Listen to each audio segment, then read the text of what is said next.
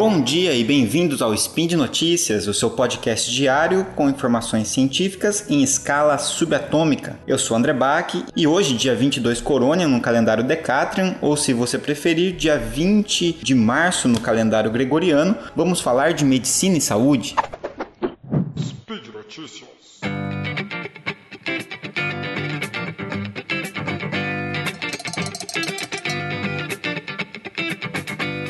Hoje eu quero falar com vocês sobre farmacofobia, um termo que, como vocês podem perceber pelo nome, sugere algo como um medo de, de, do uso de medicamentos. Esse medo que muitas vezes ele é justamente irracional, como toda fobia que a gente conhece, né, que é justamente algo desproporcional à realidade. Esse também é um medo desproporcional à realidade do uso de medicamentos, que é um medo tão irracional quanto a hipermedicalização que também acontece na nossa sociedade. Bom, a gente sabe que a gente vive numa sociedade que ela é hipermedicalizada. Na nossa cultura, o medicamento ele tem um papel tão central tão importante que não é à toa que as pessoas que prescrevem esses medicamentos, em especial os médicos, acabam ocupando posições de maior prestígio nessa hierarquia da saúde. Afinal de contas, eles têm esse poder de prescrever e a gente confia demais no uso dos medicamentos. Na maioria das vezes, a gente imagina, inclusive, que a interação entre médico e paciente tem que gerar uma prescrição, tem que gerar uma receitinha para que a gente tenha um medicamento. Aquele paciente que vai no médico e sai do médico sem receita, ele acha que o médico é ruim, que não fez nada, não deu nada para ele. Tudo porque o medicamento é encarado como uma cura. É uma confiança exacerbada que a gente tem nos medicamentos e essa nossa busca incessante por algo que seja simples, fácil de ser comprado e utilizado e que possa aliviar qualquer sofrimento que é, a gente tenha, com o mínimo de esforço possível. Isso faz com que a gente deturpe um pouco a, a, a questão da análise probabilística envolvida nesse processo de tomada de decisão. A gente acha que o medicamento tem muitos benefícios e tem poucos riscos, e normalmente os benefícios dos medicamentos eles são importantes para algumas situações,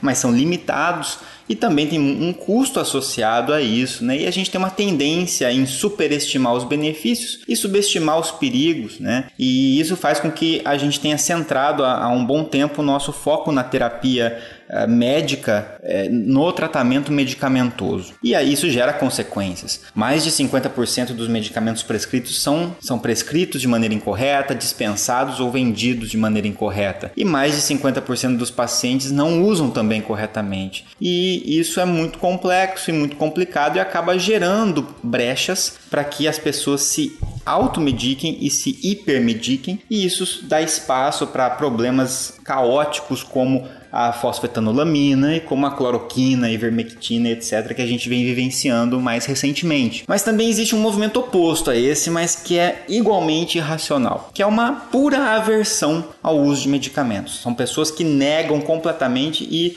por conta dessa hipermedicalização, vão para o extremo oposto que começam a criticar a medicina convencional, exacerbando os seus riscos e minimizando totalmente os seus benefícios. Normalmente impulsionado por, por, celebridades que ficam exaltando a positividade, a ausência de risco de terapias alternativas, integrativas e de um estilo de vida que é muito natural e aquilo que é natural não faz mal, né? E isso tem levado pacientes a abandonarem ou às vezes nem iniciarem tratamentos medicamentosos necessários. E é esse fenômeno que eu estou chamando aqui de farmacofobia aversão irracional ao uso de medicamentos. Esse fenômeno acaba ignorando que medicamentos usados racionalmente propiciam benefícios tanto ao paciente quanto ao sistema de saúde. Em parte, esse movimento avesso aos medicamentos ele surge em contraste à indústria farmacêutica. A má fama que a indústria farmacêutica tem de ser muito articulada, de fazer um forte lobby, de se interessar, obviamente, pelo lucro, né? E com isso incentivar a medicalização excessiva. Mas também a gente tem que lembrar que praticamente todo, todo tratamento que a gente tem, desde um simples alívio de dor e febre até a eliminação de uma infecção bacteriana grave, se beneficia dessa ferramenta que é muito importante para nós, que é o medicamento. O mundo após a chegada dos antibióticos, por exemplo, foi outro em termos de mortalidade. Né? E uma coisa mais importante até que isso, o processo pelo qual os medicamentos são descobertos, desenvolvidos e testados, ele está de acordo com o método científico Quando a gente pensa que tudo que vem da indústria é algo ruim porque a indústria é uma entidade maléfica, a gente acaba não conseguindo diferenciar o que é medicamento necessário e útil do que daquilo que não é útil. E aí a gente acaba também deixando passar um outro marketing de um lobby mais holístico e mais good vibes que acaba vindo trazendo as soluções mais naturais e também ganhando muito dinheiro em cima disso sem oferecer benefícios adequados. Essa ideia de que o que é natural não faz mal é, eu não vou tomar esse medicamento aqui que o médico passou, é muito forte, eu prefiro tomar esse chazinho. Essa, essa ideia é muito disseminada, é, que coisas artesanais sejam mais seguras que tratamentos industrializados. E se a gente, se a gente avaliar, né, o ópio, o tabaco, o rachixe, a cannabis, são todas substâncias naturais, extraídas de plantas, né, ou a utilização da própria planta numa forma fumada ou numa infusão, alguma coisa assim. Ou seja, esse apelo natural ele deixa o tratamento mais atraente, até para populações mais vulneráveis, como gestantes, crianças, idosos, mas não garante segurança. E a mesma coisa acontece com dietas milagrosas, com vitaminas, com exercícios físicos malucos. Né? Qualquer intervenção médica gera custos ao paciente e ao sistema de saúde. Esse custo ele não é só financeiro, não é só dinheiro, mas é um custo clínico. Eu pago por esse tratamento na forma de efeitos adversos que eu assumo quando eu começo a utilizar e um efeito comportamental também. Por exemplo, se eu começo a tomar um medicamento que é um tratamento precoce para Covid ou profilático, sendo que não tem eficácia, eu acho que estou protegido e não estou. Eu acho que estou sendo tratado e não estou. Isso me leva a afrouxar algumas medidas, por exemplo. Então, do ponto de vista de uma economia clínica, a gente está fazendo um mau negócio. A gente não tem benefícios e está investindo muitos custos nisso. E esse discurso de quem é avesso totalmente aos tratamentos medicamentosos, de quem sofre dessa farmacofobia, é que existe uma banalização do uso dos medicamentos.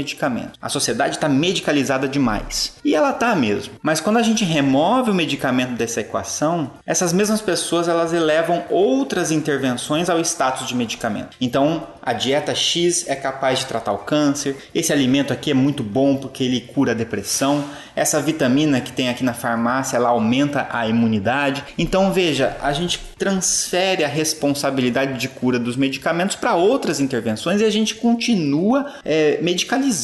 A gente não está propondo mudanças saudáveis no estilo de vida e favorecendo terapias não farmacológicas, como um bom nutricionista, como um bom psicólogo, um bom fisioterapeuta.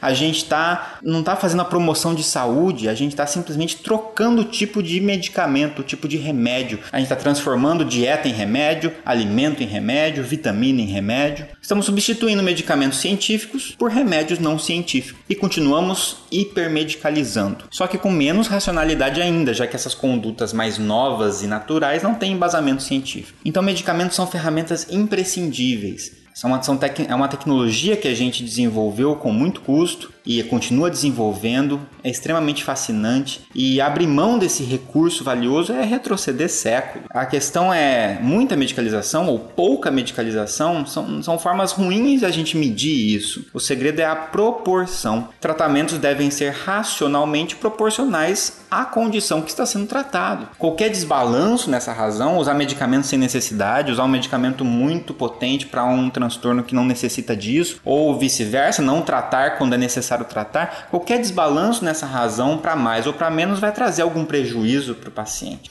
Iniciativas para reduzir o chamado overtreatment, sobretratamento, são muito bem-vindas e estão sendo colocadas em práticas. Iniciativas como a, a estratégia Choosing Wisely, recomendo que vocês busquem, existe a comunidade Choosing Wisely Brasil, que recomenda menos é, basicamente é o menos é mais, mas aquele menos bem feito, né? Evitar os excessos que vão trazer só problemas, mas a gente tem que estar sempre atento que se estamos aptos a fazer esse tipo de reflexão hoje, é porque essa medicina científica fez as nossas vidas mais longas e saudáveis. E os medicamentos e as vacinas fazem parte desse conjunto, desse arsenal que nos ajuda a nos manter vivos. Eu deixo para vocês a indicação de um texto onde eu escrevi sobre isso também, lá no Instituto Questão de Ciência. O texto se chama Farmacofobia, o irracional avesso, avesso da hipermedicalização. E deixo abertos os comentários para que a gente possa dialogar. Lembrando que esse e outros podcasts são mantidos graças ao apoio de vocês pelo nosso sistema de patronato.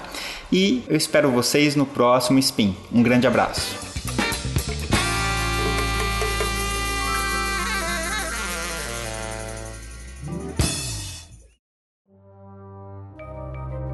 Este programa foi produzido por Mentes Deviantes.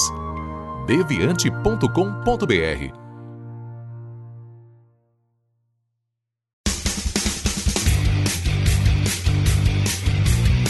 Cortes, edição de podcast.